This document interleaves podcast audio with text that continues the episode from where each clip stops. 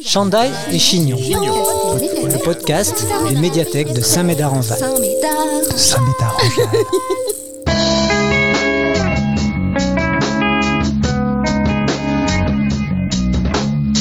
Julie Louis est coach sportive. Elle nous parle de son métier. Avant de l'écouter, voici une annonce de notre partenaire et sponsor.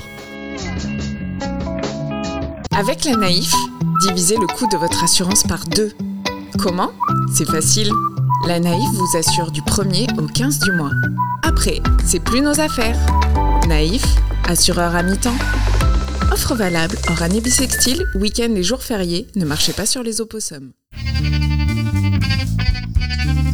Écoute, écoute, écoute, écoute, c'est Chandail et Chignon. Julie Louis, coach sportive, nous parle de son métier. Vous êtes coach sportive. Avant d'aborder plus précisément votre métier, parlez-nous de votre parcours et de ce qui vous a amené à exercer cette activité. On va dire, il y a 15 ans, on ne m'aurait jamais dit que j'étais, j'aurais pu devenir coach sportive parce que j'étais plutôt la sportive du dimanche. Je faisais de la Zumba parce que ça, ça m'amusait bien, c'était la mode de la Zumba. Et je faisais une carrière dans le management restauration. Donc j'ai ouvert plusieurs restaurants, euh, ce qui m'a amené à déménager en fait sur la région. J'ai voulu euh, continuer euh, ma petite Zumba et je suis arrivée dans un club où en fait une de mes euh, une des coachs était exceptionnelle. Je la trouvais vraiment. Elle avait une énergie qui était incroyable. Donc j'ai commencé à suivre tous ses cours. Je suis devenue complètement accro. et puis au fur et à mesure, je ne veux pas dire que j'avais fait le tour de mon métier dans la restauration, mais je voulais me reconvertir. Je savais pas dans quoi. C'est en faisant un, footing avec mon beau-père qui m'a dit pourquoi est-ce que tu ferais pas ça? Et c'est devenu un peu comme une évidence. Et je me suis dit bon allez pourquoi pas? On va on va voir ce que ça donne, quel est le parcours. Ça me faisait un peu peur, je pensais que j'étais un petit peu trop âgée pour me reconvertir là-dedans. J'avais 28 ans à l'époque. Et puis, euh, ouais, je sais, c'est pas, ça paraît pas très, euh, pas très âgé comme ça, mais on se pose la question parce que forcément, on va évoluer dans un métier qui est très dynamique, qui demande beaucoup d'efforts euh, au niveau de, bah, du corps, qu'on se pose un peu les questions. Et puis, finalement, je me suis lancée donc, dans un, un diplôme qui s'appelle le BPGEPS pour pouvoir enseigner, ça c'est indispensable. Et voilà, là, ça fait, ça fait 7 ans, je suis vraiment hyper ravie d'avoir pris cette décision. Ça a été facile d'accéder à ce diplôme-là? Oui, en soi, il y, a des, il y a des concours à passer au préalable, il faut être quand même un petit peu entraîné. Donc on passe des tests qui nous permettent ou pas d'intégrer une école, en fait. Et puis on nous propose aussi, on nous demande quel est notre projet pour la suite. En même temps, la restauration, c'est déjà du sport. Exactement, c'est un métier super prenant également. Et euh, coach sportive, en fait, ça veut dire quoi?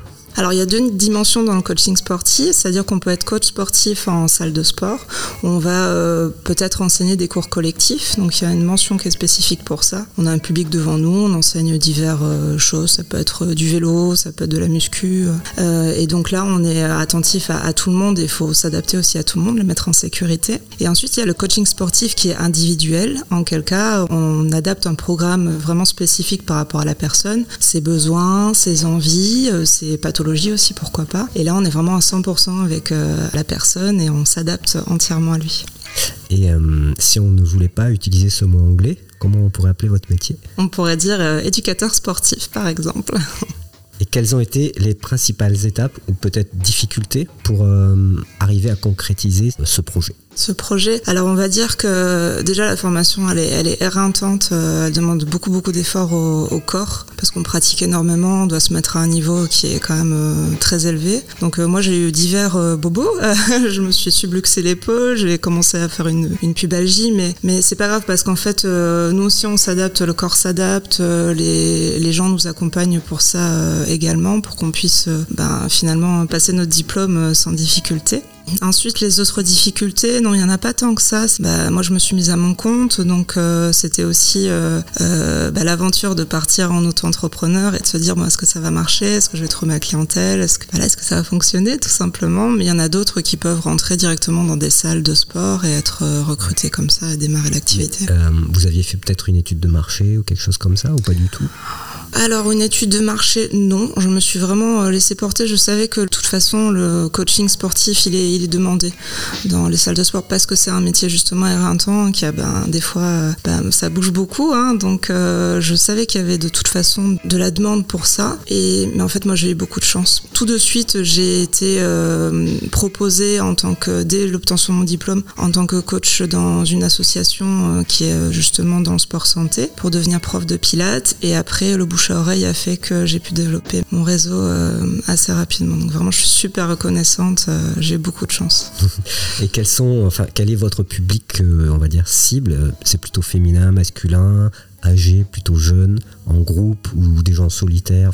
Comment ça fonctionne Oui, alors euh, en fonction des spécificités du coach, je pense qu'on peut avoir un public cible. Pour ma part, il n'y a pas vraiment de personnes jeunes ou âgées, puisque j'ai des personnes de 25 ans, des personnes de 85 ans, donc ça, ça regroupe tout public. Tout public, absolument, sauf les enfants.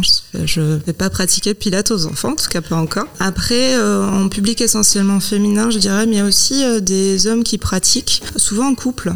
Je vois des personnes seules, entre amis, ou c'est vrai en, couple, ça, j'en, vois quelques-uns comme ça. Et après, le public cible, on dirait que ce sont des personnes qui recherchent la pratique sportive pour leur santé. Voilà, il y a vraiment une recherche euh, dans ce sens-là.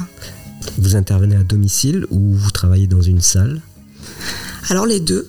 Euh, je travaille dans une salle où je donne donc des cours, euh, on va dire collectifs, où il y a plusieurs personnes qui viennent me voir. J'interviens à domicile. L'avantage du coaching sportif, c'est que ça peut se pratiquer partout. On peut pratiquer aussi en extérieur, dans les parcs. Et j'ai également une salle dédiée à mon domicile où j'ai beaucoup de matériel et les gens peuvent venir directement pratiquer euh, chez moi également. Et les tarifs sont les mêmes?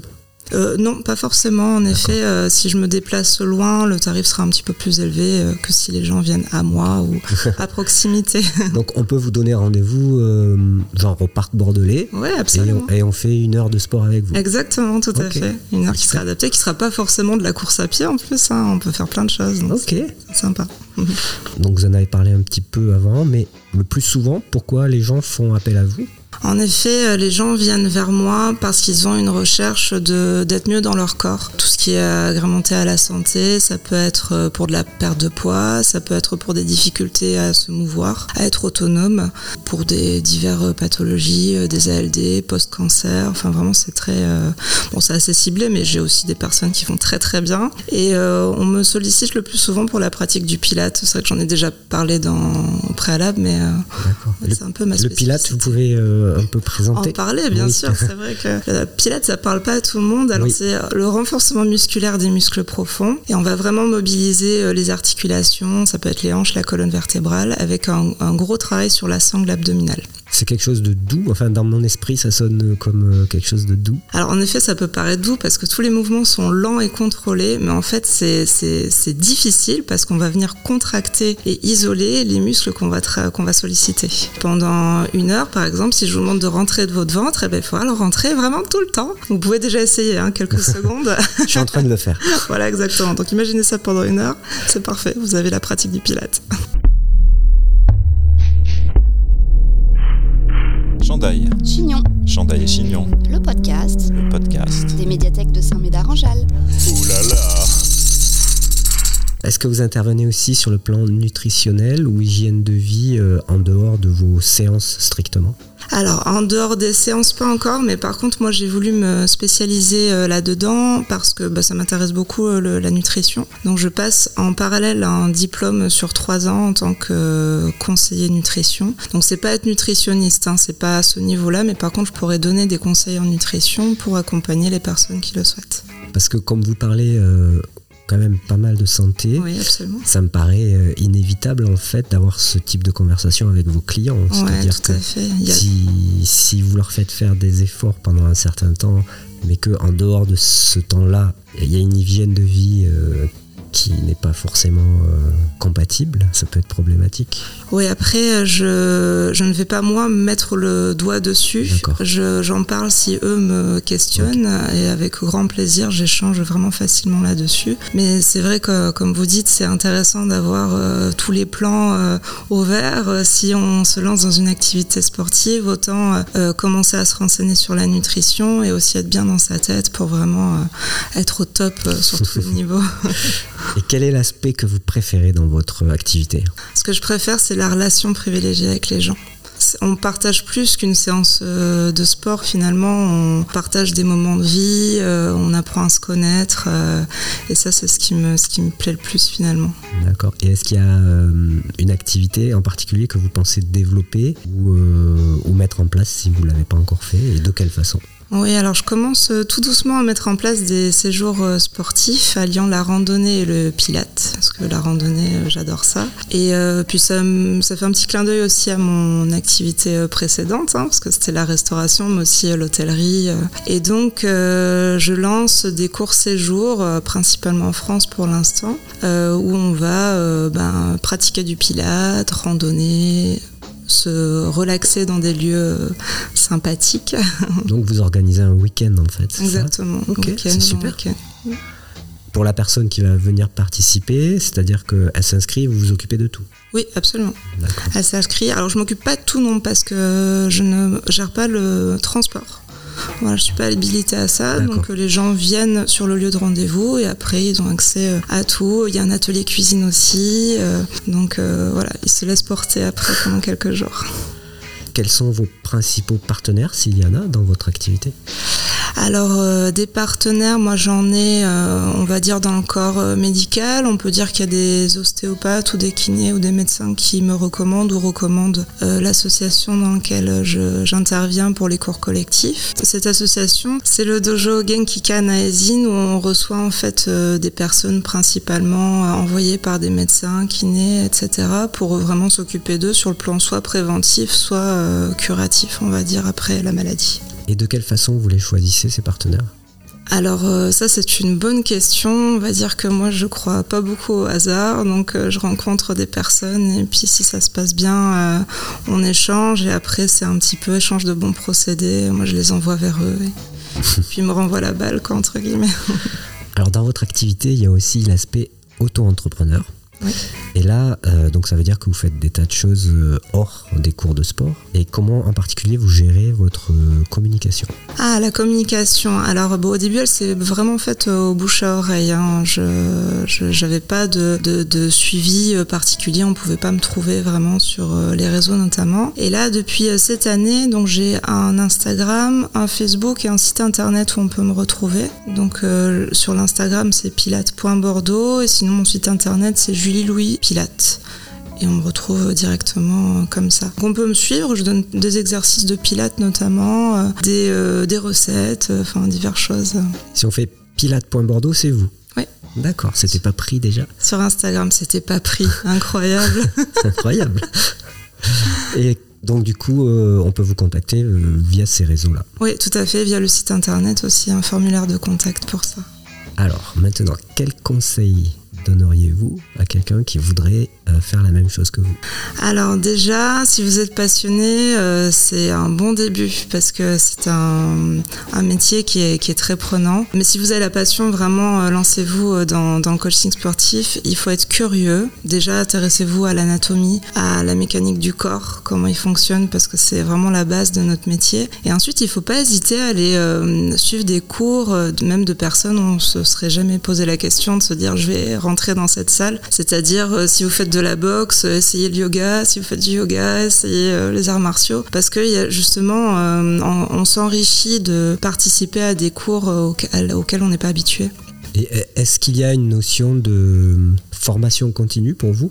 Absolument, ouais, ouais, tout à fait. Bon après c'est vrai que moi je suis, euh, je suis très curieuse, j'adore apprendre, donc euh, c'est un peu plus facile pour moi. Oui, c'est important de voir un petit peu comment les choses évoluent. Euh, Je pense que le, le sport des années euh, 40 ou même les, les années euh, 80 euh, sont, est pas le sport qu'on a actuellement. Donc c'est super intéressant d'aller bah, chercher justement des informations ailleurs et de continuer à apprendre toujours et, et à se développer. Alors, on est dans une bibliothèque. Est-ce que les bibliothèques sont un lieu de ressources pour vous? Ah bah oui, absolument. Il y a quand même quelques ouvrages qui sont, euh, qui sont dédiés à la pratique sportive et à, et à tous ses dérivés. Après, c'est vrai qu'il n'y a rien de mieux pour moi que de pratiquer, vraiment. C'est super hein, d'avoir des contenus. Moi, je m'en sers aussi énormément. J'ai plein de bouquins à la maison qui me permettent de- d'enrichir mes cours. Mais c'est vrai que la des fois, je vais suivre un cours, je me dis ah ça je connais pas, j'ai jamais vu ailleurs, c'est intéressant, je vais m'en servir quoi. Mais par exemple, euh, quand vous voulez travailler sur la nutrition, peut-être ça peut être intéressant d'avoir euh, Ah oui, oui, tout à fait. Ouais, des contenus. Hein. Allez, au, bien sûr, dans les médiathèques, euh, dans les bibliothèques, c'est super important. C'était pas pour vous faire dire ça. hein. non, mais je le pense vraiment, je le pense sincèrement, je l'aurais pas dit sinon. Alors je vais terminer la dernière question. Je la pose d'habitude au début de l'interview. Est-ce que vous pouvez nous donner, hors euh, du contexte sportif spécifiquement, hein, vous pouvez, mais c'est pas obligatoire, trois choses que vous aimez et trois choses que vous n'aimez pas? Alors, j'aime les chats. Euh, concrètement, on- j'arrête tout ce que je fais dès que je vois un passage d'un chat. Euh, j'aime euh, les voyages et j'aime. hum, hum, hum, c'est pas facile de choisir que trois choses. J'aime le spectacle vivant, le théâtre, les concerts, euh, etc., les imitations. Et ensuite, euh, ce que je n'aime pas, je n'aime pas les rafales de vent. Vraiment, je déteste ça. Le vent, oui, ça peut servir, hein, notamment si on navigue. Euh, les sports nautiques, c'est super sympa aussi. Euh, et je n'aime pas euh, le mensonge et l'injustice. Eh bien c'est parfait pour moi. Merci. Semez vos envies et cultivez votre curiosité en attendant le prochain podcast des médiathèques de Saint-Médard-en-Jalles. Abonne-toi. Chantal et Chignon. Chandail et Chignon. C'était pas très intéressant.